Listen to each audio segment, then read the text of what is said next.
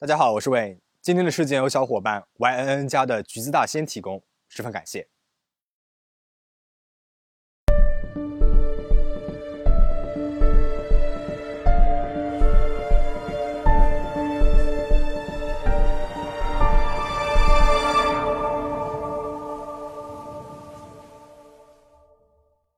童生熙出生于日本滋贺县的一个普通家庭。父亲从事着设备维修方面的工作，需要长时间待岗，因此平日和妻子、女儿的相处时间很短。在童生熙小学时期，父亲为了方便工作，一个人搬到了公司宿舍，和妻子、女儿开始了分居的生活。童生熙从小就开始了和母亲童生人相依为命的母女生活。童生熙从小呢就是一个安安静静、普普通通的女孩子，她一直以来的期望呢。也就是安安稳稳的上完学，如果能够顺利考上大学，那是最好不过的了。如果实在不行的话，就早日参加工作。但是母亲童生忍却对女儿的未来抱着极大的期望，因为童生忍的母亲，也就是童生熙的外婆，经历过两次婚姻，再婚的对象呢是一位医生。这位后爸因为医生的职业的原因，一直都很受周围人的尊重，这份尊重在年幼的童生忍心中留下了深刻的印象。因此，他也迫切地希望自己的女儿能够出人头地，成为一名医生。为此，童生忍很早就给女儿制定了精英发展计划，希望她能够按照自己的计划一步一步地达到目标。童生熙从小就受到了母亲的影响，并且还喜欢看关于医生的漫画，自己呢也希望能够成为一名出色的外科医生，并且为此一直在努力。但是到了初中高年级之后，童生熙的成绩开始止步不前了，一直到高三，成绩都没有很大的起色。他自己意识到要考上医学部可能性已经很小了。然而，母亲童生忍并没有放弃让女儿当上医生的愿望，他坚持要求童生熙去考附近的国公立大学的医学部。童生熙为了不让母亲失望，在明知希望渺茫的情况之下，2005年还是报考了这所学校的医学部。遗憾的是，他并没有通过学校的考试。没有想到的是，母亲却对所有的亲戚谎称童生熙已经考上了，他还要女儿童生熙也和他一起撒谎。童生熙受够了母亲的自欺欺人，也对母亲日常严格的要求感到厌恶。他不想再按照母亲安排好的剧本再走下去了。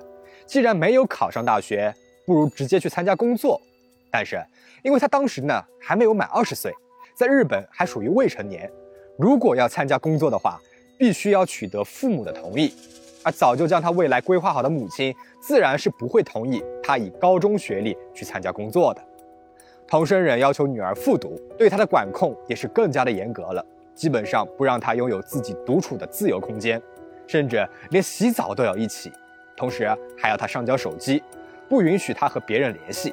童生熙实在是受不了母亲的管控了。曾经三次离家出走，但是母亲要不就是找私家侦探将他找回来，要不呢就是直接报警出动警察寻找他。因此，最终这三次离家出走都没有成功。这样的生活，童生熙过了九年，母亲童生忍一直不肯放弃让他考上大学的愿望，逼迫他一次又一次的复读。看到女儿连续多次都没有能够考上医生，最终童生忍提出，如果女儿可以考上助产士的话。就不用考医生了。二零一四年，童生熙报考了滋贺医科大学，通过了医学部看护学科的考试。考试通过了，母女二人的关系呢，也得到了暂时的缓解。童生熙进入大学，开始了大学生活。随着对学业的深入了解，童生熙发现，比起助产士，自己更希望能够成为一名手术室的护士。可以给外科医生递手术刀，能够帮助手术对象更换位置，还可以进行手术的记录等等。而母亲童生忍对女儿的想法并不知情。大二下学期，童生熙没有通过学校的助产士晋级考试，于是童生熙给母亲说了自己想要换专业当护士的想法后，母亲童生忍火冒三丈。因为童生忍自己学生时代成绩还不错，但是因为家庭原因没有能够考大学。而之前比他成绩差的朋友，在考上护士之后，一直到现在都在辛苦的工作，所以童生忍对于护士这个工作一直存在着偏见。他认为护士仅仅是一个服侍别人的职业，是一个低等的岗位，更加强了对女儿的管束。母女之间的关系再次变得岌岌可危。二零一七年夏天，童生熙进入到了大四，因为在校表现不错的原因，被医大附属医院内定为实习护士。然而母亲并没有为他感到高兴，反而是替他推掉了内定名额，逼迫他再考助产士学校，甚至要求他写下保证书，要童生熙保证，就算是助产士考试没有考上，也不会去当一名护士，同时还没收了他的手机。之后，母亲童生忍发现，在自己不知情的情况之下，童生熙还拥有另外一部手机，他感觉女儿脱出自己的管控范围了，童生忍暴怒。让童生熙跪在了院子里面，拍下了照片，当着他的面把手机摔得粉碎，还发短信到另外一个手机上面怒骂女儿：“烦死了，赶紧去死！”因为长期病态的管束和日常的语言暴力压迫，童生熙内心日益疲倦，迫切的希望能够尽快的摆脱母亲的掌控。然而面对强势的母亲，童生熙也不知道怎样才能够逃脱。日复一日的压抑，让童生熙心里面日渐扭曲了，渐渐产生了让母亲消失的想法，甚至在网上了解了杀害人的方法，知道了如果刺向脖子的动脉的话，人很快就会死去的。母亲的严密掌控导致童生熙性格很内向，邻居说起这个女孩的时候呢，也只是说这是一个文静的女孩子，但是平时很少打招呼。母女两个人和周围的邻居交往都不是很多，因此童生熙哪怕是心里面一直痛苦不已，也没有可以宣泄的途径，只能在邮箱的草稿箱里面书写自己的抑郁。在医大附属医院的内定就职手续仅剩一周的时候，童生熙曾经恳求母亲自己想要当一名护士，希望母亲能够同意。然而母亲怒吼着回答他：“你就是仗着我就是你母亲才这么任性。”你这样做的话，等于是又把我推向了不幸的深渊。因为他的不听话，母亲童生人整晚都在辱骂他。童生熙感觉自己已经到了崩溃的边缘了。那天晚上，他在邮箱的草稿箱里面写下了这样的话：到目前为止，真的是被逼到无路可退了。明明有那么多次机会都没有办法下定决心，现在真的很后悔。还是早点决定吧，不要害怕了。果然还是没有强烈的想法的话是无法实现的，先做好准备。二零一八年一月十九日，童生熙又因为护士的事情和母亲吵了一架。等双方都冷静下来之后，准备睡觉之前，童生熙提出帮母亲按摩放松一下。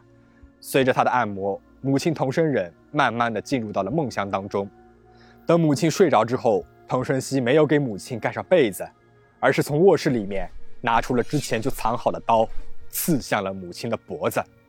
母亲童生人因为脖子的剧痛而痛醒了。童生熙担心母亲大喊大叫引来别人，就拿起了刀，再次的刺向了母亲。